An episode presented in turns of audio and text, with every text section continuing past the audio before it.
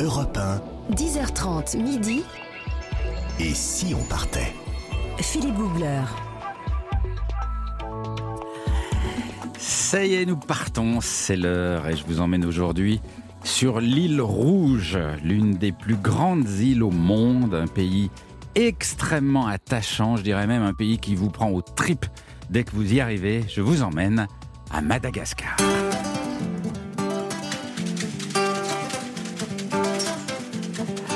Alors Madagascar, c'est c'est comme un morceau d'Afrique, mais à part, détaché. Un, un morceau d'Afrique, mais qui aurait eu un destin un peu différent depuis très longtemps, qui s'est développé pas comme ailleurs. Euh, alors pour explorer les, les hauts plateaux où on peut avoir froid, euh, les plages paradisiaques, les forêts tropicales, rencontrer des petites bestioles adorables comme les lémuriens, j'adore les lémuriens, des petites bestioles avec des gros yeux ronds, une grande queue rayée. Euh, mes compagnons de voyage de toujours sont là. Nathalie Corré, Oui. bonjour. Eh ben écoutez, Manaon, euh, Philippe. Manaon, Manaon, Philippe. c'est en quoi Bah vous saviez que c'est en malgache. Enfin, je parle couramment le malgache, vous le savez. C'est vrai, c'est vrai. Je me suis présenté au concours euh, international de la, de la mythomanie. Et alors, vous avez, vous avez gagné Ah bah, haut la main. Jean-Bernard Carrier du guide Lonely Planet. Bonjour mon cher Philippe, bonjour à toutes et à tous. Fidèle au poste. Fidèle au poste, vous avez fait des choses incroyables à Madagascar. Oh, on va vous avez même tout assisté à quelque chose de très troublant. Très troublant, déstabilisant. déstabilisant, qui s'appelle le retournement des morts. Oh là là. On verra ça euh, tout à l'heure. Christophe Mercier sera avec nous tout à l'heure. C'est lui qui nous expliquera ce qu'on met dans sa valise avant de partir à Madagascar. Alors, je... je- Jean-Bernard, Madagascar, on se situe sur la carte? Oui, ben on part dans l'océan Indien, tout simplement, à Ouais. 10 000 km de la France, au large des côtes africaines, des côtes est de l'Afrique. Ouais. Si on localise le Mozambique, c'est en face du Mozambique, et pas très loin de la Réunion. Voilà, pas très loin de la Réunion, qui se trouve de l'autre côté. Donc voilà, c'est entre l'Afrique et la Réunion, si on Mhm. veut localiser dans l'océan Indien. Alors, vous l'avez dit, c'est une île continent. C'est gigantesque, Gigantesque. Madagascar. 1600 km du nord au sud et 500 km d'est en ouest. Ouais.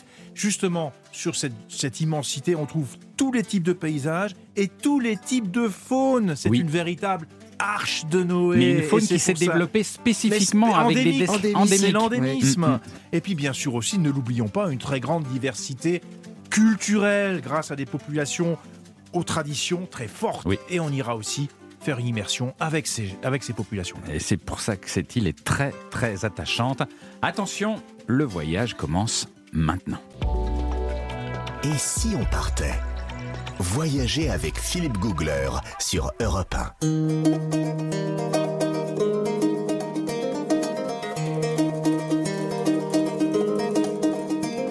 À Madagascar, lors d'un tournage des trains pas comme les autres, on m'avait conseillé d'aller à la rencontre des arbres sacrés.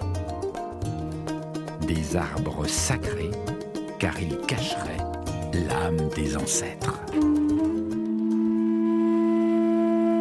Je me rends donc dans l'ouest de l'île, dans un paysage de savane, desséché par un vent brûlant. Je marche longuement sur une route de terre, cette terre rouge ocre, caractéristique de Madagascar. Je marche, il fait chaud, il y a pas mal de poussière, quand tout à coup, devant moi, ils sont là.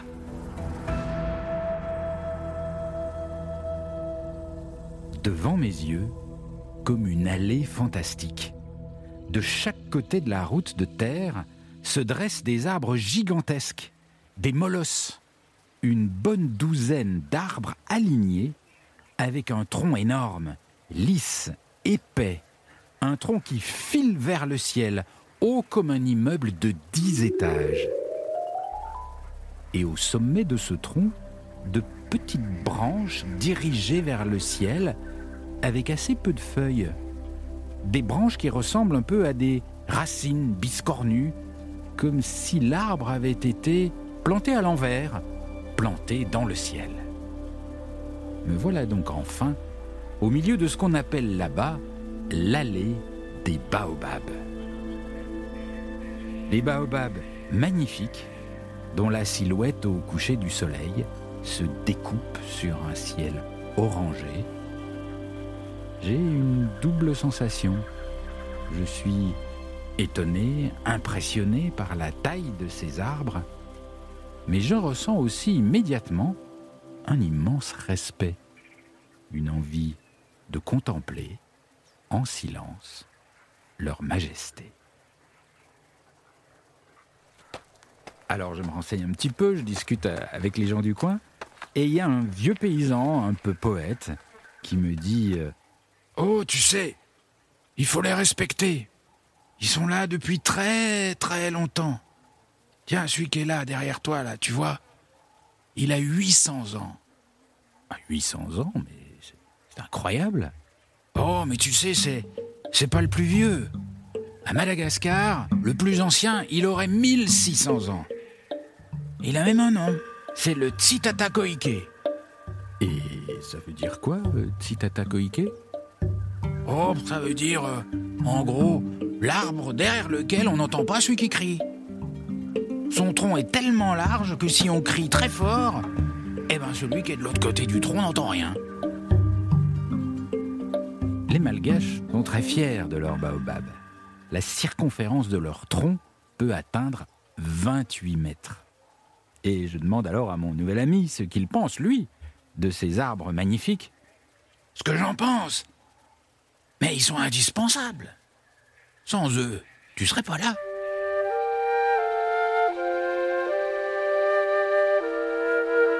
Ah bon? Comment Pourquoi je serais pas là? Mais si, regarde bien. Tu vois les baobabs Leurs branches, ce sont comme des petites racines dans le ciel, bien accrochées dans le bleu du ciel de Madagascar. Et dans le sol, ils sont solides aussi, bien plantés, résistants pendant des siècles. Eh ben tu vois, ce sont les baobabs qui retiennent le ciel autour de la terre.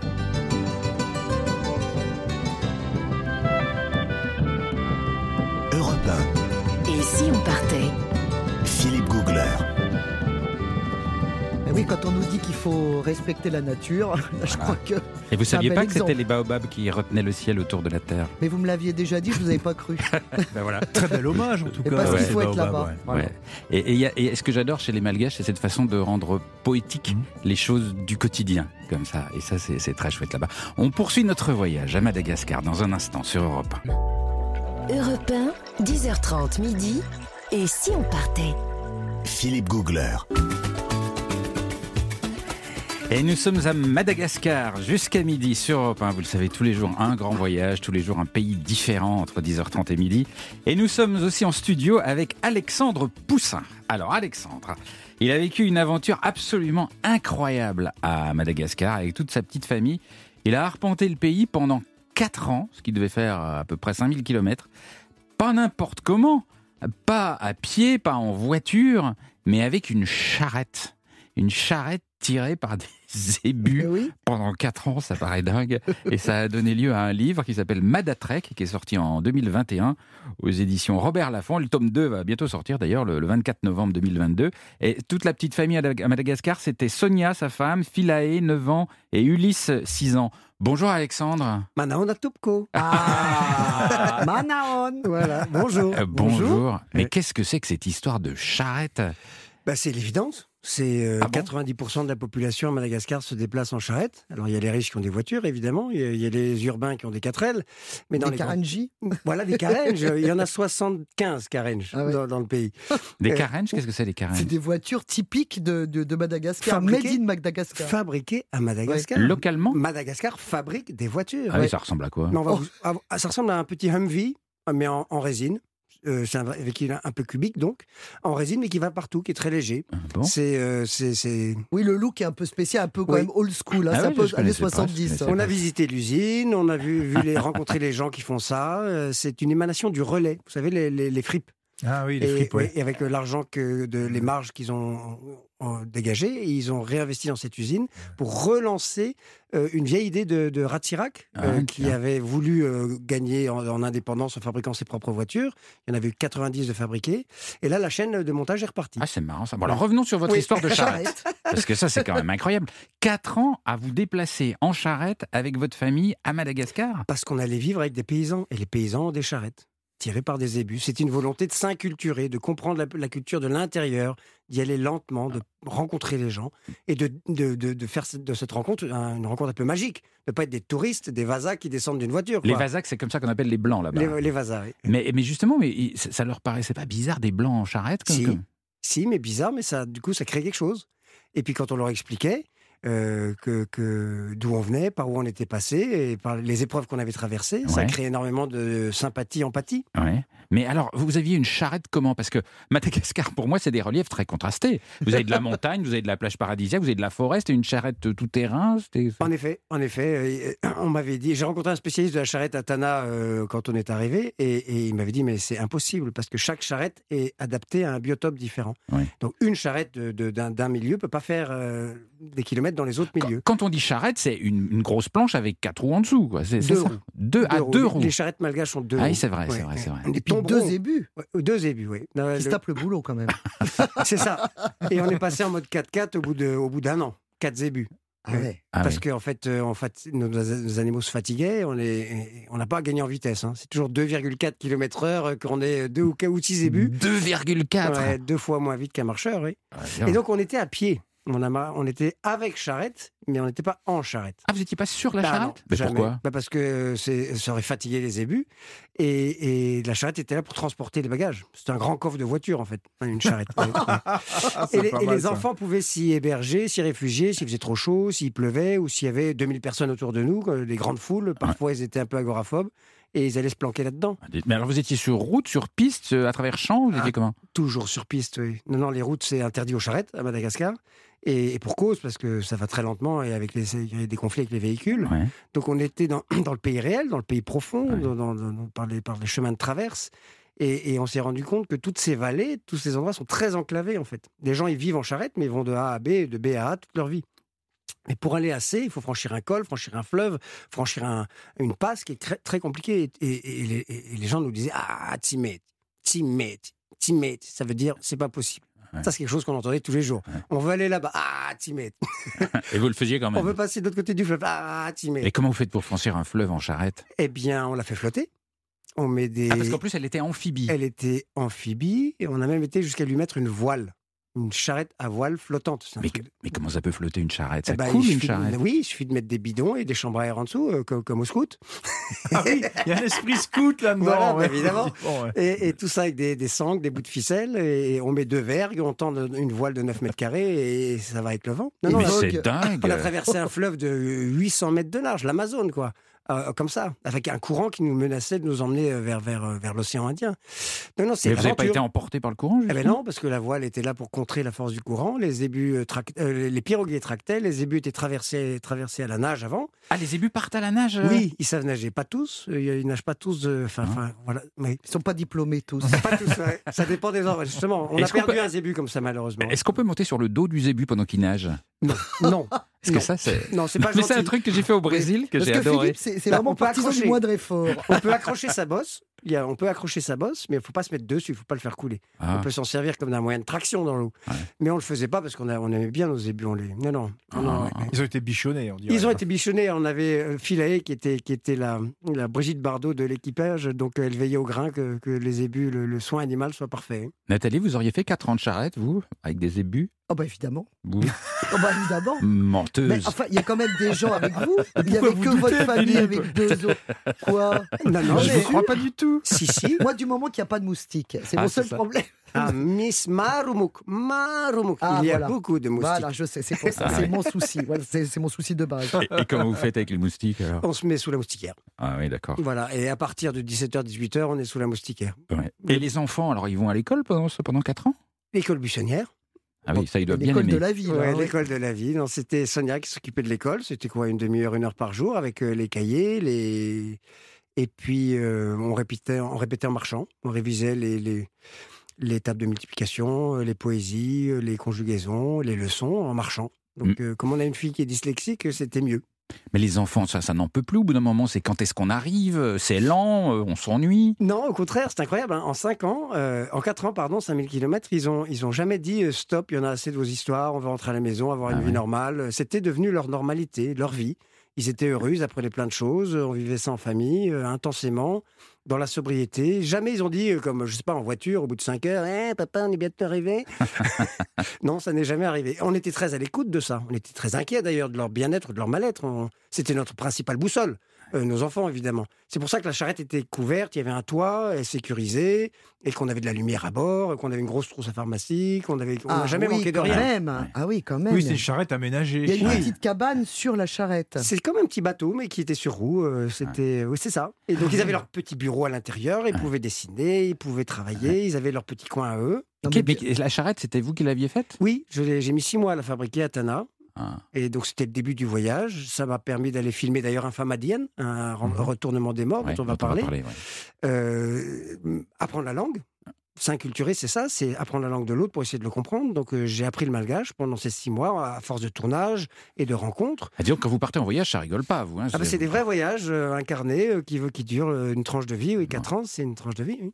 Restez avec nous, on va continuer avec vous à explorer Madagascar. On se retrouve dans un petit instant sur Europe 1 avec Nathalie Corée, parce qu'il Mmh. faudra que nous expliquiez ce que vous mangiez à, à Madagascar. Et ça, c'est le rayon de Nathalie. Voilà. Moi, il n'y a que ça qui m'intéresse. À tout de suite sur Europe 1. Europe 1, 10h30 midi. Et si on partait Philippe Googler. Et nous arpentons l'île de Madagascar aujourd'hui sur Europe 1 jusqu'à midi. Je suis en compagnie de tous mes petits camarades, bien sûr d'Alexandre Poussin qui a arpenté le pays lui en charrette pendant 4 ans avec sa famille. Et, et on se demande bien ce qu'il a pu manger là-bas sur place à Madagascar. Qu'est-ce qu'on mange Nathalie Ah, euh, Ah, en général? bah, la cuisine malgache, déjà, elle a une forte influence des pays qui l'entourent. L'Indonésie, la Réunion, l'Afrique, l'Inde. Alors, vous ne vous Enfin, étonnez L'Indonésie, pas. c'est pas tout près. hein, Oui, mais enfin, il y a une lointain. influence en tout cas pour le, dans, dans, dans le, la gastronomie. En tout cas, si, ne, ne vous étonnez pas si vous trouvez euh, des samosas Oui. ou des nems. Ah oui, c'est bah étonnant. Oui. Pour nous, c'est étonnant. alors qu'on Voilà. est tout près de l'Afrique. Exactement. Alors, en apéro, je vais vous proposer des caca pigeons. Alors, vous ne vous formalisez pas. hein, Caca, caca 2 ou caca non, caca pigeon, c'est le mot, hein, caca pigeon. Donc ce sont des petits biscuits apéritifs, hein, c'est de la farine frite. Bon, je ne vous mets pas ça sur votre ordonnance, c'est très gras. ça n'a pas finalement beaucoup de goût, mais c'est surtout, bon, c'est un petit peu, on va dire que ça, ça, ça- ça vous cale, hein, on va Mhm. dire que ça vous cale. Surtout avant de manger ce plat emblématique qui s'appelle le roumazav.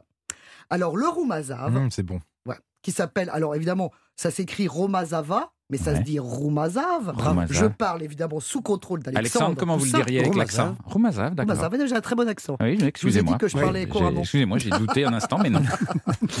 En tout cas, c'est un bouillon. Un bouillon à base de zébu, de viande de Mm. zébu. Alors évidemment, là-bas, parce qu'ici, vous pouvez le Et manger vous savez avec que quand on est un zébu avec soi, on n'emmène pas d'eau. C'est parce que Parce que. Pourquoi quand c'est busy, plus soif. Je crois que je vais partir, en fait. Ah oui, non, mais je là- reviendrai lundi. Là, on est tombé bien C'est la plus grosse blague de la semaine. Regardez, il est ri- Regardez comme il rit. Il, il va, il va exploser de l'intérieur, c'est affreux. Philippe, re- reprenez-vous. Ah, il n'en peut plus. C'est horrible. Alors, euh, qu'est-ce que je vous disais, moi? Alors, mon roumazav. Oui. Bon, alors, bah, évidemment, oui. Bon. Alors, c'est un mets tradi- traditionnel de la cuisine, bien sûr, malgache, euh, avec du la viande de zébu. Et quand zébu, c'est plus soif. Donc, euh, dont notamment, alors, arrêtez Philippe, regardez là-bas. Avec, euh, on rajoute donc des breads, les breads mafan. Alors, la bread mafan, c'est une sorte de cresson. Alors, c'est c'est vraiment une expérience. Moi, personnellement, je n'avais jamais mangé ça ailleurs dans le monde. C'est une herbe, en fait, c'est comme un piquant qui piquerait pas. C'est comme, euh, c'est comme, bah, c'est comme une anesthésie chez le dentiste. C'est Ça très pétille, étrange. ça pétille. Ça pétille, ça pique, ça Ah claque. bon c'est un petit peu comme les, les bonbons qu'on avait quand Ah, on les était pop, petit. ouais, les pop, ce qu'on appelait les bonbons pop. Ouais, ou là. Ah les ouais. là, je sais plus comment c'était. c'est une herbe ouais. J'ai une herbe qu'on met de, justement dans le roumazav pour cuire à l'étouffer, bien sûr, la viande. On met du gingembre, des Mhm. tomates, des oignons et les fameuses bread mafan. Il y a une petite fleur jaune. Voilà, Ah il y a une petite fleur. Et ça, mais si vous n'êtes pas préparé, alors c'est pas dangereux, enfin c'est très étrange. C'est hein. une explosion dans la Ah, bouche c'est une explosion. C'est comme un anesthésiant. à, à mon avis, il faut pas en abuser quand même. hein. Alexandre, vous en avez mangé beaucoup, de ça? Beaucoup, oui, on aime beaucoup. C'est c'est connu à La Réunion. hein. Nos Ouais. amis réunionnais qui nous écoutent connaissent. Euh, c'est vraiment un condiment extraordinaire parce que ça relève, ça relève les plats.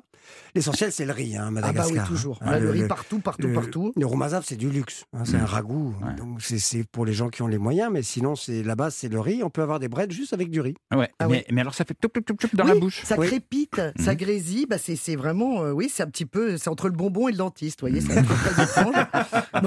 bon, Euh, alors évidemment, sinon il y a, alors il y a un autre plat, toujours à base de riz bien sûr, c'est le raftout. Alors le raftout qui s'écrit ravitoto sur les menus. Ça se dit le raftout. Et euh, alors là, euh, physiquement ou, ou visuellement, plutôt, on dirait un petit peu de la bouse de vache. Ah, Verte. super. C'est Mais ne vous arrêtez pas. C'est tentant. Oui, oh, mais ne vous arrêtez Bon, pas cela là. dit, les épinards ressemblent à la bouse de C'est vache. ça. hein. Exactement, voilà. Mais c'est vrai que, non, comme vous le dites très justement, je vous cite, hein, c'est pas parce que c'est moche que c'est pas bon. Ah, c'est vrai. Absolument. Ça faisait longtemps Grande règle internationale. Alors là, on est plutôt sur la feuille de manioc pilée, hein, que l'on cuit avec la viande de porc Ouais. ou de la viande de zébu, toujours évidemment au corps du poisson. Alors on retrouve effectivement cette spécialité en Afrique, comme au Congo par exemple. Euh, mais c'est- c'est c'est vraiment. Euh, c'est très riche, c'est un petit peu gras quand même, hein, Philippe. Je, je vous l'enlève de la- de l'ordonnance. Hein, il n'aime pas les trucs gras, donc voilà, faut le savoir. Euh, mais en tout cas, le raftout, alors ça, c'est vraiment euh, aussi un plat quand même assez traditionnel. Avec le riz, c'est un accompagnant. Bread, c'est un terme générique pour toutes les plantes que l'on rajoute. euh, Les herbes, les condiments, herbes, les on dit condiments qu'on rajoute. euh, Il y a le, il y a le varé menan. Menan, c'est le, il y a ananambe. Il y en a, c'est des feuilles qui viennent d'arbres. Mm. Le moringa.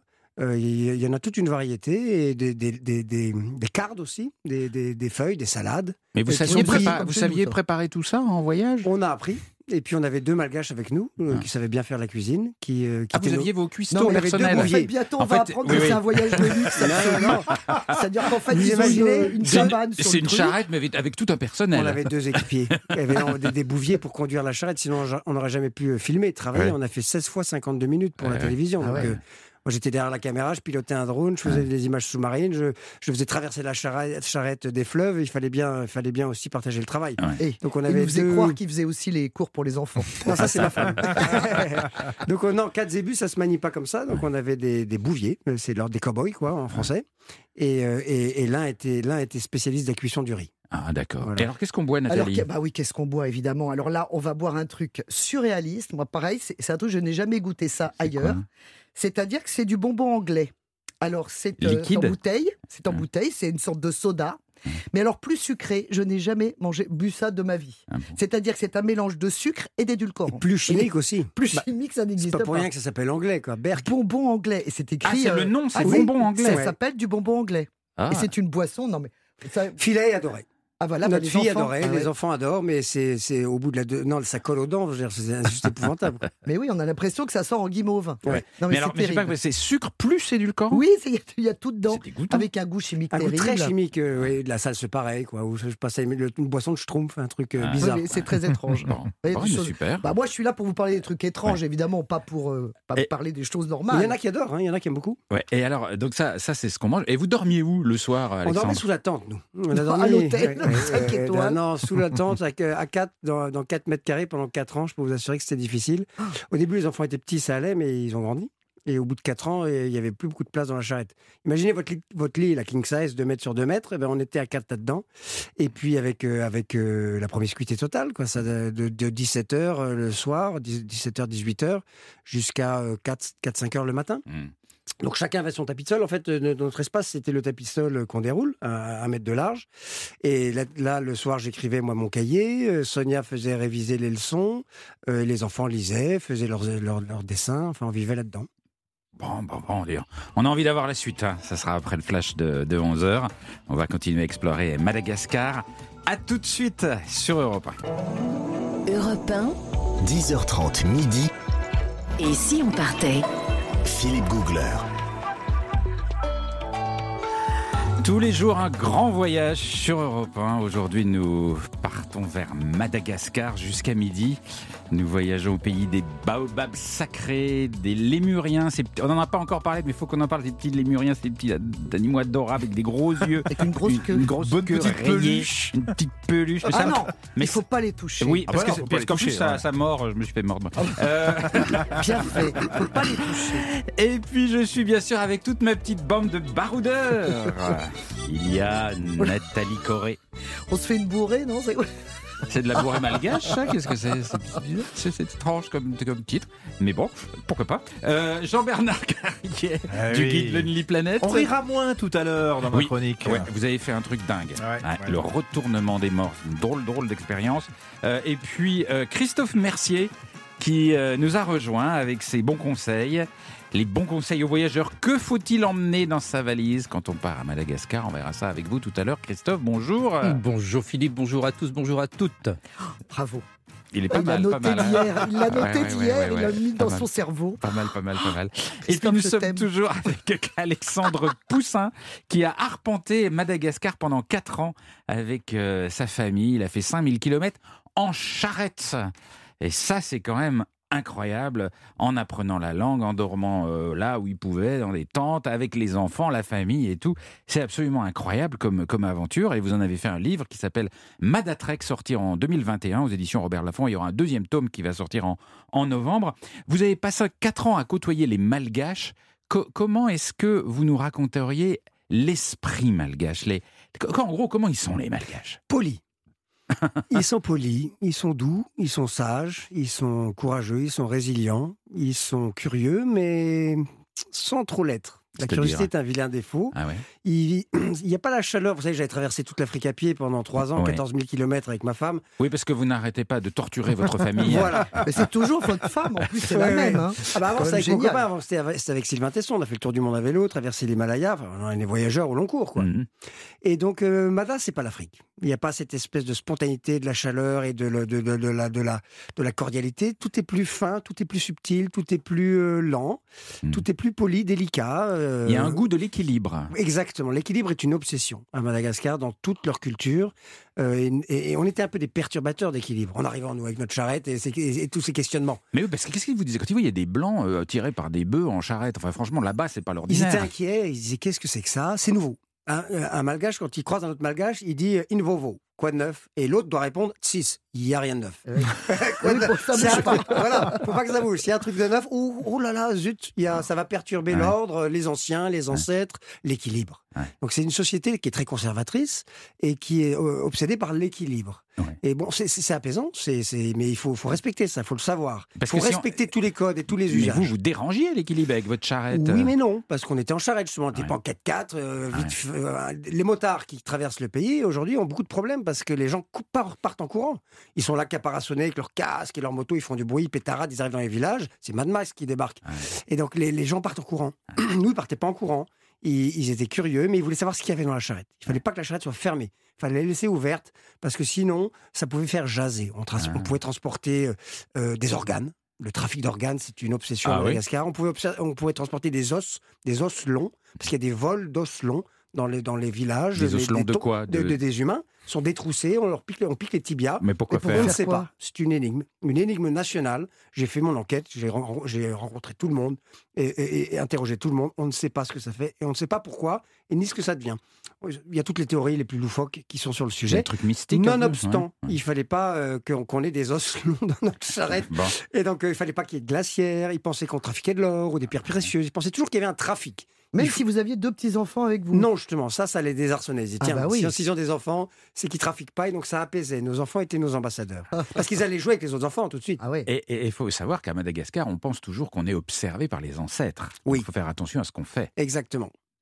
Euh, ils- ils- toute la journée, ils, font, ils ont peur. Ils- tout ce qu'ils font, c'est en fonction justement du regard de leurs anciens. Et c'est pour ça qu'ils respectent les traditions. Et c'est pour ça qu'ils n'innovent pas beaucoup. Faire nouveau, faire quelque chose de nouveau, c'est compliqué parce que si mon père l'a pas fait, euh, je vais un peu le désavouer. Hmm. Donc euh, je, je dis ça, je schématise, je vais assez vite. Mais ça explique aussi que les, choses n'avancent pas aussi vite qu'on voudrait Mhm. euh, en termes de développement du pays, parce que les ancêtres sont toujours là. On en a un immense respect, et d'où le retournement des morts. Mhm. On est très connecté avec euh, ces, ces ancêtres. Alors on a peur, mais aussi on les aime, on les respecte. et Ouais, on- ouais. Et alors, Madagascar, on parle parfois de, de petits problèmes de sécurité. Euh, Est-ce que vous avez eu des ennuis? Est-ce que vous avez rencontré, par exemple, parce qu'il y en a pas mal, des voleurs de zébus? Bah, il se trouvait qu'on était les seuls voyageurs du pays avec des zébus. Euh, ils font ça entre eux en général, entre villages, ils se volent Ouais. leurs zébus. Et nous, nous en avions euh, des, des zébus. Donc euh, trois fois, on est tombé dans des embuscades, effectivement, avec des dahals, les voleurs de zébus. Et il a fallu négocier euh, qu'ils ne nous volent pas nos zébus. Et comment vous avez fait? En leur parlant, en leur disant qu'ils allaient y perdre beaucoup plus qu'ils allaient n'y gagner. C'est-à-dire Bah parce qu'on était, on faisait une série télévisée, qu'on était journaliste, qu'on Parce que était vous faisiez un documentaire hein, sur, une série voilà. de documentaires sur votre voyage. 16 films d'une heure, donc c'était, on Mhm. leur a montré les photos dans Paris Match. On a fait 4 fois 10 pages dans Paris, Mhm. Match. Mhm. Euh, c'est beaucoup, 40 pages sur un pays, Ouais. euh, sur 4 ans. hein. Ouais. Et donc on leur montrait les Paris Match. On dit voilà ce qu'on fait. On, met, on, met, on fait la promotion de votre pays pour donner aux Français de- envie de venir le visiter. Euh, si vous voulez, je peux vous prendre en photo. Alors là, ils disaient non, évidemment. On les- et puis quand ils voyaient les enfants, ils rigolaient. Et puis ça se, ça se négociait avec deux boîtes de sardines, un sachet Ah de sel, un briquet, euh, des stylos. le, le voleur de zébus, il en a rien à faire que vous fassiez de la pub pour son pays. Il Bah veut oui. des zébus, Non, tout. non, le, le fait qu'on parle malgache, c'était quelque chose de considérable et surtout qu'on connaisse leur tradition. Je leur disais, mais vous, les voleurs de zébus, vous n'avez pas le droit de voler les zébus de travail. C'est le fumba, la tradition. Le zébu de travail, c'est celui qui a une marque derrière la bosse, celui qui tire une charrue, une charrette. Mhm. Parce que si vous enlevez ce zébu-là au malgache, il va mourir, il ne pourra plus travailler. Vous avez le droit de voler les zébus capitales, les zébus d'épargne qu'on met dans un champ et que pour, pour- qu'on va sacrifier pour un mariage, une Mhm. noce, un, euh, un enterrement. Euh, Ceux-là ont le droit d'être volés. Pas ceux qui ont une cicatrice Ah derrière bon la bosse. Et je dis, regardez, nos zébus sont des zébus de travail, vous n'avez pas le droit. Si vous, vous nous volez nos zébus, on va mourir. Et, et, vous, et, tout- et tout- tout- toute la gendarmerie du pays sera à vos trousses. Votre vie va se transformer en cauchemar. Les mecs, ils sont morts de rire. Ils ont des kalachnikovs quand même. hein. Ah oui, ah, quand même, tout ça, tout ça, c'est Ouais. face à un gars qui a une Kalachnikov. Vous Ouais. avez- Vous avez un aplomb Il faut, du, incroyable. il faut, un peu de cran. Il faut un peu de cran. bah, ouais. nos- mes, mes bouviers tremblaient. Bah, moi aussi, a, a posteriori, oui. Bon, Mais on s'en sort. bon. C'est des jeunes, c'est des jeunes gars qui, qui sont un peu sous psychotropes. Ah qui oui, sont un peu, ça, surtout, oui, qui sont Ah, un peu bah, flippés. Il faut pas les rencontrer la nuit. quoi. Ouais, ouais. Et la nuit, on les a pas rencontrés. Alors, en, en mode euh, inverse, la partie, je dirais, euh, touristique de Madagascar. C'est euh, bonheur. ça, c'est autre- complètement autre chose. C'est Très sécurisé. C'est très sécurisé. Il y a des plages absolument magnifiques. Ça, vous l'avez vécu aussi? Oui, parce qu'évidemment, tous- les mois, on arrivait bien sur euh, ce qu'on appelle un opérateur économique, un hôtelier qui a trois paillotes au bord d'un Ouais. lagon paradisiaque. Et ben là, on s'arrêtait, on se remplumait. Sonia faisait l'école sur une table avec des chaises, la vie normale. Cru qu'il allait dire Oh. Sonia faisait les courses. Non, non. La pauvre. Elle se tape 4 Non, non. ans de. Non, non, il n'y a pas de course, il n'y a pas de ma- les magasins, c'est que dans les villes. Non, là, on avait le droit à, à- à tout ce que Madagascar a de meilleur à offrir, euh, des, des, des- des carpaccio de Tazar, de- des, Oh. des Mmh, roumazas, que c'est des bon, raftoutes, ouais, ouais. Des, des- des choses extraordinaires. Euh, Et les puis on se sont- reposait, des paysages. On a, on a eu bon, la vallée, des- la vallée, l'allée des baobabs, pardon. On y est arrivé au bout de six mois de- de- d'efforts. on l'a mérité. Quand on a déboulé avec notre charrette à 2 km heure dans cette allée, Mm. on est resté trois jours pour les contempler sous tout- toutes les lumières, Ouais. même sous la lune. Il y avait une pleine lune. Je voulais, je voulais qu'ils soient bleus les baobabs sous la lumière de la lune.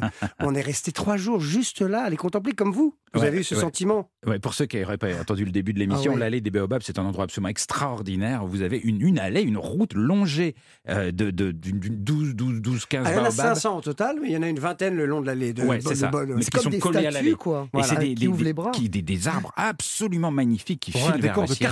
Carton-pâte, finalement. Ouais, ouais. Et on Et a on- envie de les adorer. Les Japonais viennent du bout du monde pour les embrasser. Vous Ouais. savez, pour les. Japonais, les- c'est des dieux, vous Ouais, l'avez dit. ouais. Euh, ils les étreignent et puis s'en vont. Ouais, c'est un peu la mode, la sylvothérapie, ça s'appelle. Ouais. Et, et donc, le- le- il y a quelque chose dont on n'a pas beaucoup parlé avec vous, c'est c'est la, c'est la plage paradisiaque. Il faut la décrire. Bah, Ancas, Ancas, Ancas-Siloge, euh, Salaribay, euh, au nord de Tuléar, Manguil même, c'est des, des plages incroyables de sable blanc. La plage d'Ancas, il y, a des- il y a des rayons euh, co- co- comme de zèbres dans le lagon, euh, noir, noir, blanc, noir, blanc, noir, blanc. On se dit qu'est-ce que c'est que cette construction hydraulique phénoménale qui, que l'on voit bien du ciel? J'avais un drone, donc on pouvait voir ça du ciel, mais on le voit déjà de la plage. C'est extraordinaire. On voit les piroguiers qui partent le matin avec leur, leur pirogue à balancier euh, pêcher le poisson de- du jour. C'est c'est des moments. On est tout seul aussi. Il y a très peu de touristes. Les, les- on a l'impression que l'hôtel est pour soi. Euh, et les opérateurs sont ravis de vous accueillir, évidemment, puisqu'ils voient peu de gens. Les gens qui viennent jusque-là l'ont mérité. Ils ont eu trois jours, quatre jours de, de- de- d'épreuves en 4x4. Euh, euh, c'est toujours un exploit, et, mais on, on le mérite. Hmm, Madagascar, ça se mérite. tout à fait. Et il faut prendre le temps. Il ne faut Exactement. pas vouloir aller vite à Madagascar parce que les déplacements sont très compliqués d'un point à l'autre. Il faut ça. vraiment avoir, avoir le temps. On poursuit l'exploration dans un instant.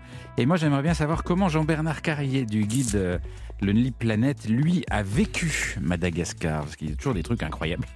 À tout de suite, Jean-Bernard, sur Europe 10h30 midi. Et si on partait? Philippe Googler sur Europe 1. Nous faisons un très beau voyage aujourd'hui à Madagascar euh, sur Europe 1. Et euh, nous trépignons de connaître l'aventure de Jean-Bernard Carrier du guide Lonely Planet. Qu'est-ce qui, qu'est-ce qui vous est arrivé là-bas? Je crois savoir et je sais que c'est On va en parler, justement. c'est absolument dingue. Bah, une aventure à la fois sombre et joyeuse. Oui. C'est ce qui fait un petit peu la, la caractéristique de cette expérience, parce que c'est une expérience pour moi. J'ai eu la, la chance d'assister à un Famadian. Mhm. C'est le retournement des morts dans le centre du pays. Euh, alors c'est une coutume qui est encore vivace dans certains endroits de Madagascar. Et justement, je passais dans un village et mon guide, parce que j'étais avec un guide évidemment, il me dit tiens, tu avoir un rituel très particulier chez nous, c'est un rituel funéraire. Et il me dit ça n'a absolument rien de touristique. Bon, il m'avait déjà un peu un petit peu préparé. Il faut être introduit. Il doit être un peu introduit, voilà. Et j'étais le seul Vasa, le seul blanc euh, dans ce village. Et puis, donc, j'ai vu dans ce village, donc les pistes, euh, tous les habitants sortaient de leur maison. Il y avait une, une atmosphère qui devenait de plus en plus euh, festive. Et toute cette procession convergeait vers l'extérieur du village où il y avait le cimetière. Le cimetière, c'était des grands caveaux décorés, peints. Donc, il y avait une vraie euh, expression déjà, euh, euh, comment dire, colorée sur, euh, sur, ces, sur ces caveaux. C'est un événement. C'est un événement. événement, ouais. C'est un événement. Donc j'ai vu toutes ces, tous ces villageois converger vers ces caveaux à l'extérieur du village. Je sentais quand même que, alors il y avait une, une ambiance très festive. Je sentais quand même que l'alcool avait coulé un peu à flot avant. Il y a des rasades d'alcool. On sent que les gens se mettaient dans une certaine disposition d'esprit parce qu'ils allaient vivre quelque chose. Donc je les ai suivis jusque-là, jusqu'au bout, dans ce cimetière. Et là, effectivement, ils ont ouvert des caveaux. C'est des beaux caveaux avec des, des- des- des portes. Ils ont ouvert les caveaux et ils ont exhumé les corps qui étaient à l'intérieur. Ouais, Alors ces corps, c'est incroyable. Ces corps sont enveloppés dans des linceuls blancs et je les ai vus donc euh, sortir ces corps dans ces linceuls blancs, ficelés. Mais c'est les Et- corps de la famille. Les corps hein. de la famille. Et ils les ont mis, j'ai vu les- les- les- une famille en question mettre sur ses épaules et, et- et faire une procession dans le village avec le corps euh, euh, ficelé dans, dans ce linceul blanc. Et le corps passe de, de- de main en main. Il est, il est- il est comme un fétu de paille qui, Ouais. qui est, qui est transporté par une haie d'honneur, en Ouais. fait. Mais je me dis, mais qu'est-ce qui se passe? C'est incroyable. Tout ça dans un joyeux bazar. en Une plus. espèce de transe, parce qu'il y a l'alcool qui a joué, il y a une ambiance de liesse, on sent que les gens passent dans un état un petit peu second. Alors le corps, il est, il est brandi sur les épaules, et en fait, après, il le dépose. J'ai vu les gens, euh, j'étais là, j'étais vraiment pas très loin, je les ai vus ouvrir ces, euh, euh, enlever le linceul et le remplacer par un linceul propre en fait. Voilà. Et c'est incroyable de voir ce changement, cette, euh, ce rituel. Et toutes les membres de la famille sont là. Ils embrassent le corps. Je les ai vus embrasser, j'ai vu parler aux défunts. Alors il y en a qui se sont mis à pleurer parce qu'ils avaient aussi les photos de, de leurs parents qui étaient là.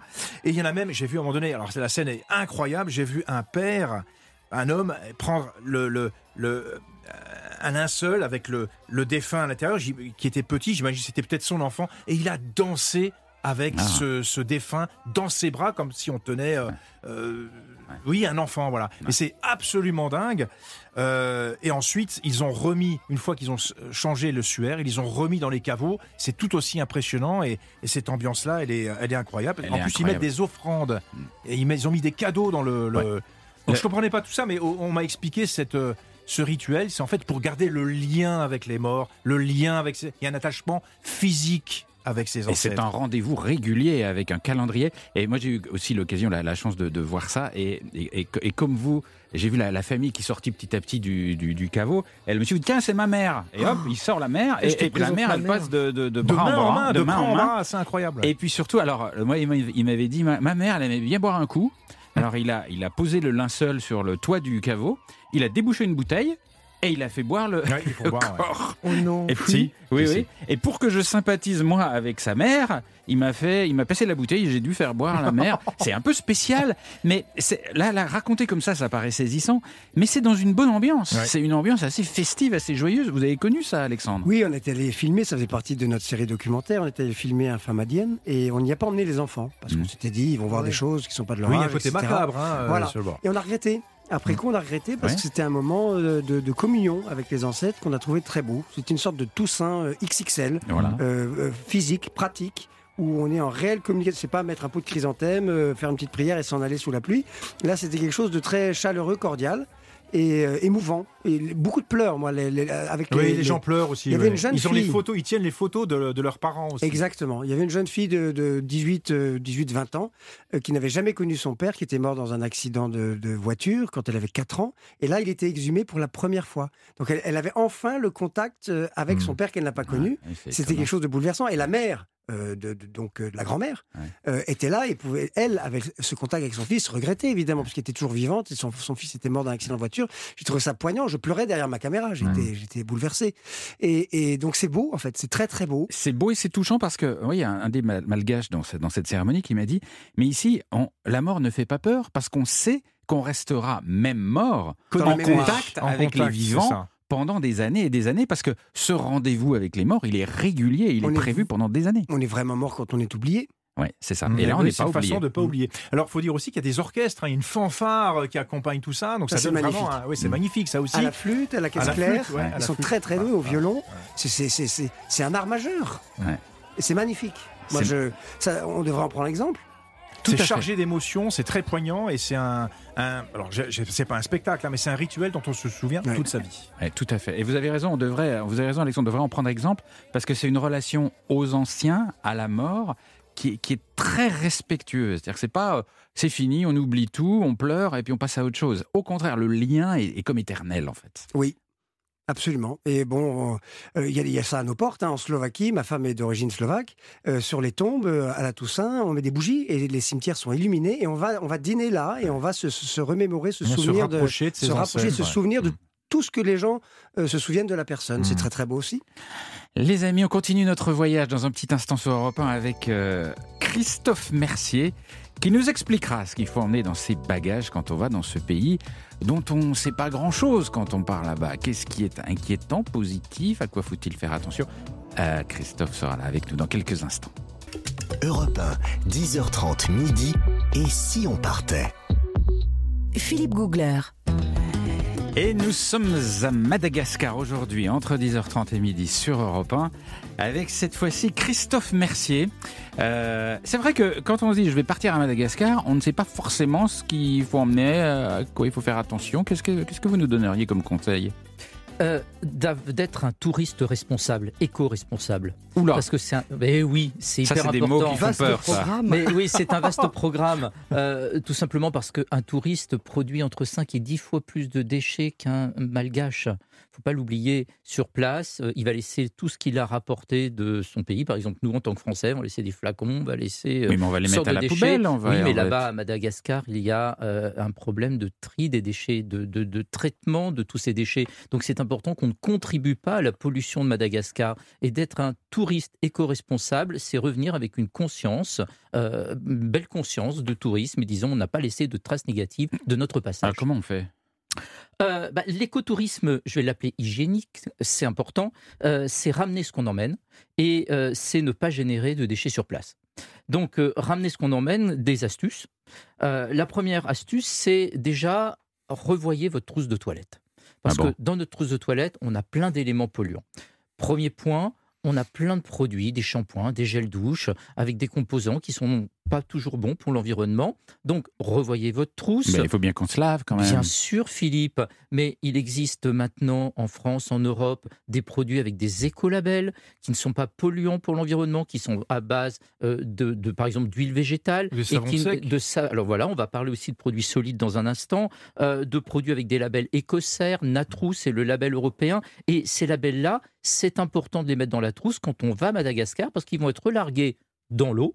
Et ensuite, il ne faut pas qu'ils contribuent à la pollution de l'eau. Et Donc com- ça, c'est le premier élément. Qu'est-ce qu'on, qu'est-ce qu'on, comment on allège la trousse de toilette alors Alors l'alléger, euh, à l'instant Jean-Bernard euh, l'a suggéré, c'est aussi prendre des produits solides.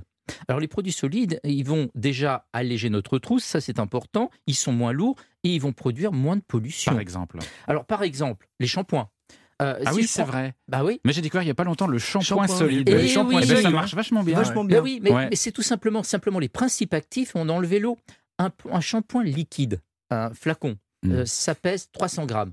Un shampoing solide, pour la même efficacité et le même nombre de shampoings, ça pèse 60 grammes. Puis ça coule pas dans les bagages? non. Ça coule Donc pas. Non, c'est bien. Donc c'est 80% de liquide en moins et 80% de pollution en moins. Les dentifrices, Mm. on emporte des petits comprimés. Moi, j'ai plus que ça. Des comprimés? Et oui, c'est des tout petits comprimés de principes actifs qu'on met dans la bouche, on croque et hop, on se brosse les dents. Et donc, c'est beaucoup moins lourd. Sans et c'est ah, bah, bah, on, peut, on peut prendre un peu d'eau si on veut, Ah. mais euh, l'objectif, c'est que c'est moins lourd et c'est moins polluant. On a le droit de prendre une brosse à dents quand même ou Alors, pas? on a le droit de, de prendre Prenez une que brosse du à fil dents. de pêche. Euh, euh, Uniquement. On a, prendre- on a le droit de prendre une brosse à dents, simplement partez avec une brosse à dents neuve de façon à ne pas avoir besoin de la jeter là-bas sur place Ouais. et d'en racheter une. Euh, le déodorant, c'est pareil, il existe le déodorant solide Ouais. euh, qui va durer beaucoup plus longtemps, qui ne va pas couler. Ça, ça existe depuis 100 ans, c'était la pierre d'Alain. Mais Oui. qui Alors existe ça, toujours. enfin, quand je dis 100 ans, des milliers d'années. et Ah. qui existe toujours. Alexandre, il y, a, il y a sur place, mais je ne me rappelle plus du nom, il- les Malgaches se lavent les dents avec une sorte de bâton. Oui, un petit bâton Ah euh, d'un arbuste là dont le nom m'échappe à l'instant, mais Oui. euh, ils le connaissent, ils cassent une branche et, Et ils- toute la journée, ils se frottent les dents avec ça. absolument. Et c'est ça moyen, bah, ils ont des dents impeccables souvent. C'est- ça ça m'épate. Alors, n'oublions pas que le plus important dans le brossage des dents, c'est pas le dentifrice, mais c'est le brossage. Donc, C'est le but, c'est de décoller les bactéries sur les dents. Donc, Mm. tout ce qui frotte comme un petit bâton sera euh, Mm. euh, opérationnel. Quand je parle des, des contenants, euh, ramenez vos contenants vides si vous en avez. Ne les laissez pas sur place. En plus, si on est écolo, les contenants, on les ramène en France, on remet du produit concentré dedans et on peut refaire un produit avec. Donc, Mm. ça, c'est important. On peut le recharger en France. Évitez ce qui est jetable. Les cotons-tiges pour les oreilles. Bah, les cotons-tiges, je crois qu'il ne fallait pas les utiliser du Ben, tout, de toute façon. Il y a encore beaucoup de gens qui les utilisent, Ouais. et notamment pour le pavillon de l'oreille. Si vous voulez un coton-tige, il- maintenant il existe des cotons, euh, des, pas des cotons-tiges, des, des bâtonnets en silicone qu'on va laver euh, sous l'eau. Les cotons de démaquillage, attendez, attendez, redites-moi ça. Des cotons-tiges qu'on va laver? absolument, c'est un coton Un réutilisable. C'est pas un coton Avec, avec une petite vis là. avec Ah une oui. petite vis au bout, c'est en silicone. Et ensuite, vous le mettez dans l'oreille et vous lavez, euh, vous lavez comme vous lavez votre peigne pour vous pour Ah vous bon. peigner. Ah bah, ils Exactement vont la être contents, les tiens, Ouais. qui se battent pour, Donc, pour euh, arrêter les cotons-tiges. donc, donc, au moins, c'est pas polluant. Euh, les cotons de démaquillage, on en produit énormément quand, euh, quand euh, notamment on est une femme pour se démaquiller. Ben, on prend tout simplement de la microfibre. Euh, vous achetez la chiffonnette microfibre, vous savez, pour faire le ménage. Pour faire la vaisselle. Oui. Après la Eh vaisselle, ben, un c'est petit démaquillage. exactement- eh ben, Bah, c'est mieux, pas c'est avec pas se la même. maquiller en fait. Alors, Voilà, alors il y a ça. et, Et et il y a le- un autre truc que je vous donnerai, Christophe, si Ah, vous ah, voulez. C'est quoi Allez-y, Nathalie. Ah ben c'est de l'huile de coco. Exactement. C'est-à-dire l'huile de coco, ça vous, dé- ça vous démaquille tout. Et il n'y a pas besoin ni de lingette, ni de coton, ni quoi, ni caisse, rien. Ah oui? Ouais. C'est miracle. Tout- toutes les Ouais. huiles démaquillent. Toutes les huiles Ah bon démaquillent. Donc, toutes les huiles végétales sont bonnes pour le démaquillage. Et la petite lingette microfibre, elle est formidable parce que ça se lave. Et pour s'essuyer le visage avec, c'est extraordinaire. Euh, et puis, on a aussi tous les autres déchets, euh, bah, par exemple, tous les autres déchets féminins sur lesquels on peut avoir des réflexions. Euh, les protections féminines. Il existe des culottes menstruelles lavables, par exemple. C'est c'est tout un ensemble sur Mm. lequel il faut réfléchir. L'idée, c'est arrêter d'emmener des éléments pour augmenter la pollution à Madagascar. C'est vrai que, Alexandre, la pollution là-bas, c'est, on va faire un petit, petit point un peu négatif, mais c'est, c'est vrai que c'est un peu lourd là-bas. En fait, il n'y a, pas- y a pas vraiment de gestion des déchets. Donc, euh, c'est brûlé. Ouais. Les gens, euh, soit c'est éparpillé, soit c'est brûlé. Euh, Atana, c'est autre chose. Euh, ça s'entasse, ça fait des, des immenses euh, décharges. Tana, c'est la capitale. Ouais, c'est la capitale. C'est des décharges, en fait, c'est une source de richesse pour plein de gens, hein, des chiffonniers Mm. qui, qui vont exploiter tout ça et revendre les matériaux. Donc, c'est beaucoup recyclé aussi.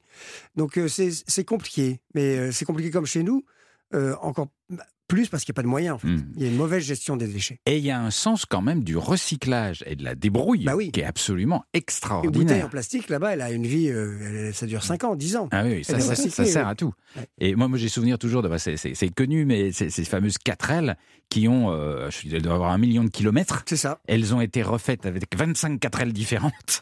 Ils sont très très doués. Le- on appelle ça le adigas. Adigas, c'est la débrouille malgache. Ils sont capables de vous refaire les pièces d'une de la, la culasse, le vilebrequin, Ouais. de- de- d'une- du- sur le trottoir. Ils font ça. Ouais. C'est hallucinant. Et Ouais. les 4L roulent toujours. Et d'ailleurs, pourquoi il y a autant de 4L à Madagascar? Bah, Parce qu'elles étaient euh, à l'époque euh, de, coloniale ou post-coloniale, euh, c'était le taxi national et ça l'est toujours puisqu'il n'y a pas eu de, de nouveaux, nouvelles machines qui soient rentrées. Euh, et elles sont interdites d'exportation. Si vous, le- vous êtes un petit Français malin, là, vous allez, je vais en acheter, euh, je vais Ouais, oui. remplir des containers et je vais les vendre de, trois fois le prix, quatre fois le prix en France parce que c'est vintage. Euh, non, à Timate. Ah, c'est pas possible ça Timate, interdit. Et elles arrivaient d'ailleurs en, elles, elles arrivaient coupées en deux et ils les reconstituaient les sur place. Ouais. C'est très très étonnant. Non, mais vraiment un sens de la débrouille très. Elles sont toutes beiges, euh, euh, elles sont charmantes. Ouais, ouais. Et puis les chauffeurs de taxi 4L, ce sont vraiment euh, alors des personnages euh, Truculents. truculents à, à, à découvrir absolument. Merci Christophe pour ce- ce- ces bons conseils pour ne pas aller euh, polluer euh, Madagascar. Vous me jetez un regard noir, vous vouliez ajouter quelque chose? Et oui, il faudrait juste parler quand même des piles qu'on a notre, dans bah oui, les piles, ah oui. On a des piles et Il ça a jeté un ramené- regard, Mais oui, mais parce je- qu'il faut parler de la pollution Oui. des piles. Et ça, je voulais le préciser. Philippe. Et c'est Ouais. pas un regard noir, c'est un regard écologique aguerri en disant, quand on parle de la trousse de toilette, on parle aussi de toutes nos petites batteries dans le rasoir, euh, dans- ramène, en fait, qu'on. Et qu'il faut ramener en France également. C'est important. Et qu'on ne jette pas à la poubelle en France Non, Non, plus. et qu'on met dans un circuit spécifique, sinon ça sert à rien. Oh là il est là. carré aujourd'hui, on- Christophe. On passe hein. un week-end horrible. On On passe- va je se sais pas si on passe des bonnes vacances tout simplement avec lui. On est sur le qui-vive. hein. Ouais, On ouais, est on sur- a Allez, peur. allez, surveillé. allez- allez donner de la conscience à cette On a équipe. peur. On avait réglé ça. le problème, nous on avait un panneau solaire sur notre charrette. Ah On- bah voilà. on Ils se sont moqués de moi voilà quelques jours parce que j'en ai un sur ma- mon, mon sac à dos. Bravo, bravo. Merci. Non, mais moi, je pense que la charrette, en fait, c'est un 5 étages. Nous, on pensait que c'était une planche de bois. Avec, depuis, euh, avec mes 18 valises. Ouais. Merci beaucoup Christophe. Dans un petit instant, les infos triées par Et Nathalie bien pour le sûr. meilleur, évidemment. À tout de suite sur Europe 1. Europe 1, 10h30 midi. Et si on partait? Philippe Googler. C'est un sacré voyage qu'on fait ce matin à Madagascar sur Europe 1 avec tous mes petits camarades, avec Nathalie Corée, avec Jean-Bernard Carrier, avec Christophe Mercier et avec Alexandre Poussin qui a arpenté Madagascar pendant 4 ans en charrette. Avec toute sa petite famille, il a fait plus de 5000 km et ça a donné un livre qui s'appelle Madatrek, qu'on trouve aux éditions Robert Laffont. Euh, Nathalie, Ah. les infos venues de Madagascar, Insolite. Insolites Bien et sûr. triées par vos mains expertes Mes yeux, surtout. pour en extraire le plus étonnant. Oui, alors bah, écoutez, figurez-vous que euh, je ne sais pas, vous avez tous été à Madagascar, je ne sais pas si vous avez taquiné le cochonnet. La, Parce la que pétanque? Oui, la fierté de Madagascar, c'est son équipe de pétanque. Ah oui Et oui, voilà. Passé colonial français. Exactement, on a laissé la raclette et la pétanque. Entre autres. Et le foie gras. Et, le Ouais, foie ouais. gras. Et, et la langue encore un petit peu, bon, très peu.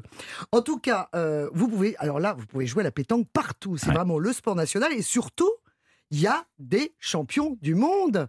Car Madagascar est championne du monde. Elle a été championne en 99, championne en 2016, évidemment depuis. Donc c'est pas du tout un loisir. Ah bon? C'est comme le foot au Brésil.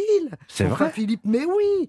Donc allez-y, faites de la pétanque à Madagascar. Voilà Ah oui. une, une destination idéale pour vos vacances. Vous dire que le malgache qui pointe peut être dangereux? Oui, oui, qui pointe ou qui, euh, comment on dit, Qui tire. qui tire. Ah, oui, redoutable, voilà, oui. tout à fait. avec une. Exactement. Enfin, en tout cas, c'est non, mais c'est pas du tout des blagues. Alors là, bon, malheureusement, là, il y a une très mauvaise nouvelle, c'est que bah là, l'équipe est exclue pendant un an euh, des Jeux Olympiques parce que le ministère des Sports n'a toujours pas payé les frais de séjour des équipes nationales depuis novembre 2021. Donc là, écoutez, là, il faut faire un chèque hein, parce que ils sont prêts en tout cas. Bon, enfin, c'était quand même assez insolite de penser qu'effectivement à Madaga- Madagascar, on joue énormément à la pétanque. Euh, une autre info, alors une super initiative, on, on parlait d'un petit peu d'écologie tout à l'heure avec Christophe. Super initiative, ce sont les grands-mères solaires. Alors, les grands-mères C'est ça. ça, ah là, là, ça ricane, ça ricane. Bon. Non, vous savez que, alors, euh, euh, Alexandre nous l'a, nous l'a, nous l'a déjà dit tout à l'heure, c'est vrai que 95% de la population n'a pas accès à l'électricité dans les campagnes. Donc, évidemment, qu'est-ce qu'on utilise? Bah, La lampe à pétrole, le bois, la bougie, les piles. Catastrophe avec les piles. Donc, face à ce constat, le WWF, avec le gouvernement, a décidé de soutenir un projet qui est Femmes ingénieurs solaires. Donc là, c'est-à-dire qu'on forme les grands-mères, parce que les grands-mères, elles n'ont plus les petits-enfants à s'occuper. Donc là, elles ont du temps. Et on, les, on les a formées en Inde à gérer tout ce qui est panneaux solaires, etc. Donc elles, ah, elles elles gèrent, font on leur pose de- pas des panneaux solaires sur le dos. elles vont être les gardiennes de la lumière. Mais c'est hyper important. Donc en plus, ça fait des petits, parce que là, vraiment, c'est en train de, de, de- La Tanzanie s'y intéresse. Enfin, c'est vraiment très, très important. Elles vont devenir bah, les fabricantes. Alors, elles, elles vont... euh, euh, fabriquer tout ce qui est euh, composant du système solaire, les assembler, les installer dans les villages. Mais c'est absolument surréaliste. Donc Et elle, devient la, la, la bosse écolo du village. quoi. Exactement. Et c'est quand même formidable, c'est qu'effectivement, on peut développer propre euh, les pays. Donc voilà. Donc ça, c'est une initiative. Elles ont été formées en Inde. Et bientôt, il va y avoir Mais justement quand vous une. dites former en Inde, c'est qu'on envoie des grands-mères Oui, malgaches oui, en Inde Oui, monsieur. Mais ça doit oui. coûter une fortune. Ben non, parce que tout a été pris en charge. C'est très important parce que c'est un projet écologique de futur. Donc Ouais. c'était vraiment euh, très C'est- important. juste génial parce que c'est les personnes qui sont, qui sont là, qui sont écoutées et, et qui vont pouvoir mettre en place cette lumière dans les villages. C'est Ouais, extraordinaire. puis qui ont un rôle social, du coup. Ah oui, tout Ah bah, à fait. complètement. Alors, le, le- pour ça, si vous, ça vous intéresse, euh, Philippe, même si vous n'êtes pas grand-mère, et que vous n'habitez surtout pas ni Madagascar ni dans un village, Oui, mais c'est Enfin- une lumière, Philippe. Oh là là, Voilà, ça y est, ouais, Magnifique. Voilà. Voilà, enfin, vous pouvez donc euh, obtenir une formation au Barefoot College en Inde, dans le Rajasthan. Voilà, comme Ah je bon sais qu'on va parler du Rajasthan l'année euh, l'année prochaine, La semaine- la semaine prochaine, voilà, c'est un pont, comme on dit. Bon, enfin, c'est quand même, euh, c'est un super programme, donc voilà, je voulais quand même en parler. Alors, vous savez que, bon, je, je suis très, euh, très féru de secrets de beauté des femmes du monde. Oui. Donc là, j'ai lu dans Éternel Magazine, hein, qui est le magazine de beauté. Bon, c'était le numéro de 2020. Bon, c'est pas, j'ai pas trouvé plus récent. c'est pas grave. En tout cas, la beauté euh, des femmes malgaches. Alors là, elles utilisent un truc génial qui est euh, contre les, les UV. Donc ça, c'est une protection solaire hyper importante. Et alors là, un, un maquillage festif et en même temps, euh, bah, ça, ça enlève les taches, ça lutte contre l'acné, les toxines et les rides. Tout, Et tout en même temps. Et oui, Un seul c'est produit. une poudre blanche Ouais. qui vient du bois de Ah oui. santal. Ouais, ouais. Vous l'avez forcément déjà vu, vous avez vu ces femmes. En fait, on vient. Voilà, exactement. Alors, dans le livre d'Alexandre. Poussin, C'est très radiophonique. Merci, Alexandre. donc, en fait, c'est une sorte de poudre blanche qu'on se met sur le visage. Donc, ça, c'est en protection solaire. Ça fait une sorte de C'est pas croûte discret quand ça- même, apparemment. Non, ça ça, fait, ça croûte fait quand une grosse sèche, croûte oui. blanche. Oui, mais alors, vous pouvez l'utiliser de façon plus artistique en faisant des fleurs, Ouais. des tas de Des choses. petits ronds aussi. ouais. Exactement. Très beau. des, des- enfin, c'est vraiment un maquillage, mais utile. Mm. Donc ça, voilà, ça, c'est du bois de santal Et écologique. et écologique, bien sûr. Alors, je Il n'y pousse a pas un de cri. parabènes dedans. Qu'est-ce qu'il dit? Il n'y a pas de parabènes dedans. Ah, Il n'y a pas de parabène, il n'y a rien, c'est que du bois de santal pilé, mais c'est- formidable. Oui. Alors, euh, alors, je pousse un cri, vous savez, vous, côté, vous connaissez mon côté, Brigitte Bardot. Je, pose, je pousse un cri pour un animal en détresse. Voilà. C'est- une petite bête qui a des oreilles de chauve-souris, des yeux de hibou, une queue d'écureuil et des dents de rongeur. C'est beau? Bah non, pas tellement, surtout qu'il a une particularité physique qui est atroce. Mais euh, alors vous ne savez, vous ne le connaissez pas? Non. si, parce que là, on parle du lémurien, évidemment, à Madagascar, c'est la star. Mais il y a l'autre, le pauvre, que, que, que tout le monde stigmatise, voire poursuit, voire tue. Alors que c'est le aïe-aïe. Le quoi? Le aïe-aïe. Oui, Alexandre. oui, oui, Vous connaissez ça, Alexandre Oui, oui, C'est euh, une espèce endémique. Il n'est pas tout petit. Hein. C'est un petit ours. Il fait bien 60 cm de, 60 cm de haut quand même. Ah hein. oui. Il, est, il est velu, il est épais, il est hirsute. Il a, c'est un, gros, c'est un gros gremlins. Oui, c'est ça. Et il n'a il a pas un physique facile, mais surtout, il a une particularité, c'est qu'il a un sixième doigt à chaque main. C'est-à-dire qu'il a, enfin, c'est même pas, c'est même pas un sixième doigt, mais disons qu'il a un doigt Le au milieu, le majeur, qui est trois ou quatre fois long comme les autres. Ah Il bon fait C'est 15, un- 20 cm de long. hein. Et ça lui c'est- sert à quoi C'est monstrueux. Ben, là, vraiment, c'était, ben, ça lui sert à tout. Alors, d'abord, il est pas beau, mais alors, il a tellement de fonctions. Ses oreilles, ils lui servent à entendre des choses que nous n'entendons pas. C'est-à-dire qu'il tape avec ses petites pattes Mhm. sur un tronc d'arbre et il entend les larves. Donc, il sait qu'il y a à Ah, manger. Comme un radar. Voilà, c'est comme un radar, exactement. Vous voyez, donc comme quoi, moi je milite toujours pour les grandes oreilles. hein. Donc, Ensuite, euh, il a donc ce doigt qui lui sert bah, à tout attraper parce qu'il est hyper long Derrière les écorces. hein. derrière les écorces. Attraper quoi il est les- coudé, la les vermine, larves, tout les ça larves, Ah oui, oui. d'accord. les larves, tout. Il a, mais vraiment, c'est, c'est, c'est- effectivement, vous dites un gremlins, mais c'est, c'est- il est venu d'ailleurs. On se demande qu'est-ce que c'est que ce Il est petit unique monstre. de son espèce. oui. Il est unique comme ça. Et alors, il a surtout, c'est une, son doigt a une articulation comme une épaule. Ah non, mais c'est très C'est-à-dire étudié. Bah, c'est-à-dire que ça tourne dans tous les sens. Donc, il peut vraiment s'en servir pour tout Parce que attraper. vous avez l'épaule qui tourne dans tous les sens. Bah, l'épaule, c'est une articulation qui tourne Oui, énormément. c'est assez souple quand Ah même. oui. C'est très Bon, va- Ah bah oui, parce que la vôtre, elle est en vous, hein. plastique. mais, euh, Il, il fait un petit trou avec ses dents euh, dans une noix de coco. et Il peut Exactement. aller chercher la pulpe au fond de la noix de coco. Ah. Non, mais il est génial.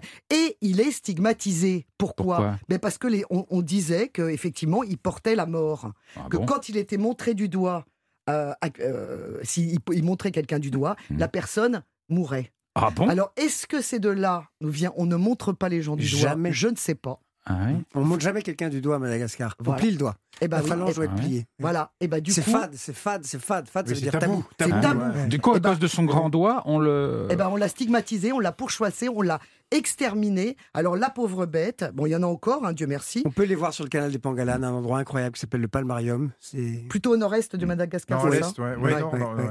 C'est ça. Voilà, donc euh, vive, vive le aïe aïe. Merci Nathalie pour ce soutien au aïe aïe, qui a finalement toute notre attention. Oui. Alors qu'on ne le connaissait pas il y a trois minutes. Europe 1, Philippe Googler.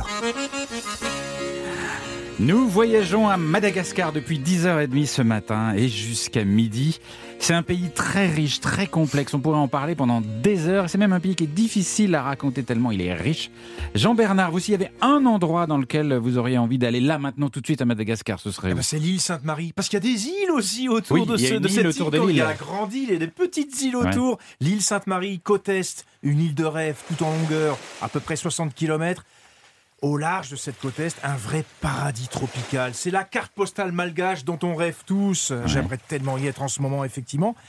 Plus qu'avec nous? Moi, je me verrais mieux sur un hamac actuellement, effectivement. Plage de sable blanc à l'ombre des cocotiers, bercé par une petite brise devant mon bungalow. Et entre deux séances de trempette dans une eau limpide, eh bien, vous viendriez m'apporter en paréo un cocktail de fruits tropicaux, évidemment. Ah, C'est nous qui devons vous l'amener. Oui, bah non, mais oui, non, c'est surtout faire. vous, c'est à vous qu'il a. C'est à moi. C'est vous qui l'a montré du doigt, comme le aïe En pareil, on voulait que je En sois. paréo, mais oui, voilà. C'est son on peut faire ça. fantasme depuis trois attendez. ans. Et, et- et attendez, en ce moment aussi, alors après cette petite séance farnienne, ce qu'on aime tous, il y a une séquence observation de la faune sous-marine et laquelle les baleines à bosse, les mégaptères en ce moment, de juillet à septembre, il y a des organismes sur place qui vous emmènent en bateau Ouais. observer ces baleines. C'est Amada. C'est voilà, l'organisme s'appelle Cetamada et qui euh, respecte les, les règles d'approche de ces animaux. On est effectivement, mon cher Christophe, dans l'écotourisme aussi. Très bien. Alors moi, il y a un endroit que je trouve absolument magnifique, c'est les Tsingi. Ah, les Tsing, ça c'est une merveille. Dans la réserve qui s'appelle Lankaran, parce qu'il y a beaucoup de réserves naturelles et de parcs nationaux Mm. à, à Madagascar, ça c'est dans le nord du pays. Bah, c'est dans ce massif de Lankaran qu'on peut admirer les Tsing. Les Tsing, c'est quoi? C'est d'incroyables formations calcaires aiguisées comme des couteaux dressés vers le ciel. En Ouais. fait, on dirait des dents de requin, Ouais. si on devait euh, schématiser ça. C'est tout gris et on s'en approche euh, en empruntant des sentiers de randonnée et des passerelles qui sont aménagées au-dessus de ces singis, un peu au-dessus de ces canyons. On a vraiment l'impression de flotter euh, au-dessus de ce- cette espèce de paysage minéral. Alors, le clou de la visite, c'est quand même de faire un pique-nique. Oui, le Ah petit bah pique-nique oui, le là-haut. petit pique-nique, Ouais, un ouais, petit ouais, peu d'art de vivre aussi, sur l'un des belvédères qui surmonte ces sculptures de pierre. Voilà. faut savoir que l'érosion souterraine a également fasciné d'immenses grottes dans ces singis qu'on peut aussi explorer. Alors ça, c'est en bas. On descend au pied de ces singis avec un guide. Ouais. Ça, c'est le côté euh, aventure de. Madagascar. Alors, est-ce qu'on va enfin parler des lémuriens Mais oui, Oh. la faune. Parce que moi, j'adore bizarre. ces petites bestioles. Mais, toute la faune de Madagascar est bizarre et c'est génial. Alors, moi, celui que je préfère parmi les, les lémuriens, parce qu'il y a évidemment des dizaines d'espèces de lémuriens, c'est l'Indri Indri. C'est le plus gros des lémuriens. Il a un beau pelage noir et blanc. Et puis, ces lémuriens, ils Mais vivent c'est- en couple. faut dire que c'est une petite bestiole adorable avec une, gros, une petite bonne tête, bouille, une bonne bien nez. gros yeux. bien qu'on entendu, on s'y attache. Voilà, on entend des cris, hein, si on C'est peut avoir lui, ça, quelques c'est petits cris. Une Voilà, queue c'est avec des rayures. Et voilà, on entend son, son, son cri. Alors, ces Indri Indri, ils sont un peu comme vous, Alexandre, ils vivent en couple et ils sont fidèles toute leur vie, Oui. effectivement. Ce qui est assez rare dans le monde animal, il faut le dire. Et tous les matins, bah, ils se rassemblent en famille, ils chantent, c'est ces fameux cris incroyables qu'on a entendus. On dirait un petit peu des bruits de petites trompettes. Ça s'entend à des kilomètres, hein, ça, faut quand même le dire. Et ça fait partie aussi de cette ambiance à la fois visuelle et sonore euh, de ce massif, euh, de ces parcs nationaux qu'on peut découvrir. Et comment Ils on sont fait très pour... très en danger. hein. Ah oui Bah Ils ont oui. besoin de 183 espèces d'arbres différentes dans leur, de- dans leur euh, diète. Et la forêt ne peut pousser que si ces Ouais. graines sont passées à travers le- leur- leurs intestins. Ah. Donc il y a une symbiose incroyable entre l'Indri Indri et la faune, euh, la, la, la forêt primaire malgache. Donc les, les deux sont vraiment en danger. C'est vraiment une espèce à protéger. À Elle fait protéger partie des complètement. 25 espèces de fait. primates en voie de- d'extinction critique. oui. C'est un petit animal adorable. Adorable. Et grand, grand. C'est, c'est- c'est- ça Oui. fait là encore 60, 70 cm. Bah, la notion de grandeur, euh, oui. Oui, mais- oui, c'est- la c'est- gentille, c'est le plus grand des c'est- lémuriens. Les, les autres sont plus petits. Je veux quand même vous parler d'un autre animal que j'adore. Lequel Cette fois-ci, lui, on le voit dans le parc national de la montagne d'Ambre. Donc, on change de parc national cette fois-ci. C'est un écrin vert, c'est c'est fabuleux. C'est un massif volcanique. Il y a une épaisse forêt humide, des cascades, des fougères. Et à l'intérieur de ce décor digne d'un Jurassic Park, qu'est-ce qu'on peut voir? L'une de mes espèces préférées, le caméléon. Ah. Ça Ah aussi, oui. c'est emblématique Ah, de ça. Madagascar. Il y en a des dizaines d'espèces dans ce parc. C'est vraiment un animal fascinant. Alors, les deux espèces qui ont retenu mon attention, c'est le micra, le caméléon micra. C'est le plus petit du monde, à part il fait la taille à peine d'un ongle. C'est vraiment incroyable de le voir. Et puis le plus gros, c'est le caméléon panthère. Alors lui, c'est un beau mouse. 50 cm. J'ai fait de très très belles photos de cet animal. Il est ultra coloré, vert brillant, rouge, jaune, orange. Encore un espèce de nain de jardin dans la forêt. C'est extraordinaire quand on le rencontre. Et alors, est-ce qu'ils changent de couleur en fonction du décor rapidement ou pas Eh gnous oui, parce qu'ils ont un système hormonal Ouais. assez particulier qui leur permet justement d'ajuster leur couleur et de se fondre dans le décor grâce à des cellules sous la peau. Oui, c'est mais- un mécanisme très sophistiqué. Est-ce que techniquement, si vous le mettez sur un cajot d'orange, il vient, il devient Non, tout orange non, non. Ça- alors, il devient très orange, mais ça prend quelques secondes quand même. C'est pas immédiat. Quelques secondes, pas Ouais. plus. Mais attendez, il n'y a pas y a pas de, de, de- de leur peau qui change de couleur. Moi, ce que j'ai trouvé de plus spectaculaire chez cet animal fétiche, c'est leur langue qui est composée d'os, de muscles et de tendons et qui se projette à une vitesse tellement rapide que vous ne pouvez même pas distinguer quand elle sort de la bouche de l'animal quand il est en train de capter un insecte qui passe devant lui. Ah ouais, Ça, c'est spectaculaire chez le caméléon. Ah, un Mais on animal les voit facilement. Ah, on les voit très très facilement, très Bon. facilement. Et en plus, ils sont assez lents, donc ils se laissent approcher, c'est un bonheur. Euh, Alexandre, s'il y avait un endroit que, que vous conseilleriez, un seul, à- aux gens qui vont à Madagascar, ce serait quoi? Euh, Nocibé, commencer par Nocibé, Ah c'est oui, ce qui est plus l'endroit le facile. plus Un touristique. peu de Voilà. plongée là-bas, non? Voilà, il y a beaucoup Ouais. de plongées, la mer. euh, nous, c'était un peu la fin du voyage, c'était un peu le, le, le, le- le- paroxysme.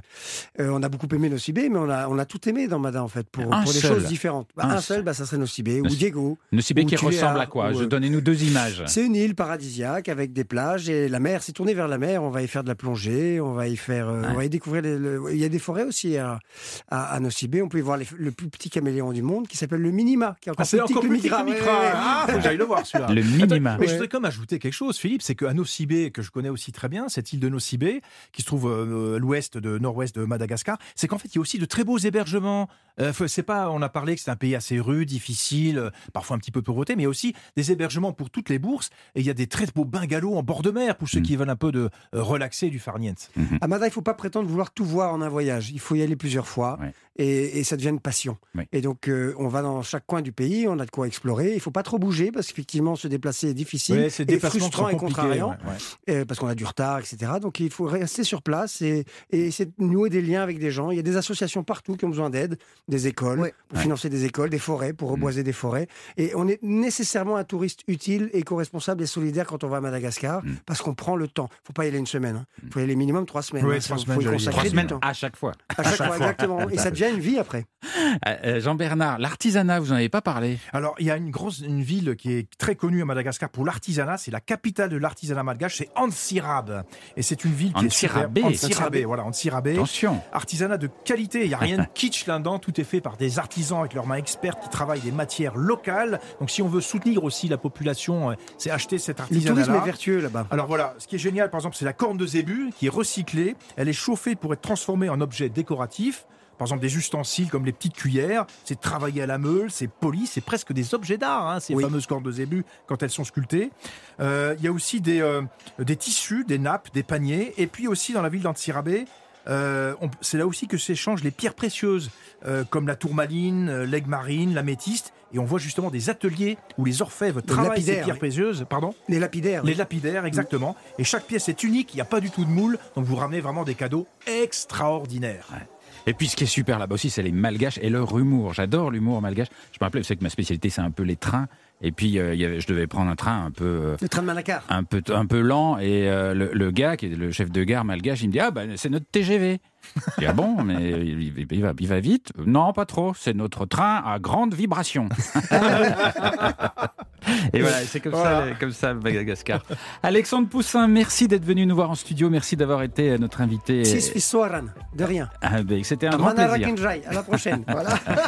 je rappelle que vous avez écrit un livre qui s'appelle Madatrek, sorti en 2021 aux éditions Robert Laffont et qui raconte ce périple incroyable que vous avez fait en charrette pendant 4 ans euh, à Madagascar. Et le tome 2 va sortir bientôt, le 24 novembre 2022. Merci les amis pour ce beau voyage.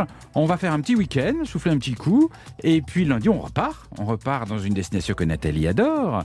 Nous repartirons au, Au Portugal. Portugal. Portugal. À tes brèves.